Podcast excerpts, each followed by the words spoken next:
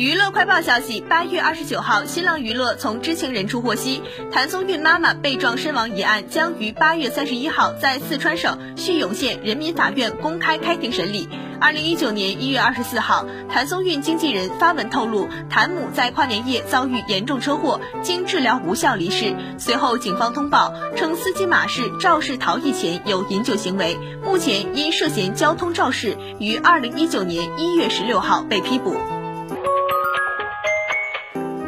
八月二十九号，倪萍在山东参加完直播带货活动之后，又是乘坐高铁返回北京。倪萍助理分享一组照片，并写道：“和倪萍从济南回北京，上车的时候看见他们的座位被各种物品占满，而且商务座车厢只有四个座，里面还摆放了一个担架，上面躺着一位挂氧气的老人。乘务员问倪萍能不能把座位换给老人，倪萍一点都没有犹豫地说这是应该的。随后俩人去等座车厢找了两个座位，坐定之后，乘务员才认出倪萍，并送给他们很多零食和水果。网友们纷纷大赞倪萍人美心善。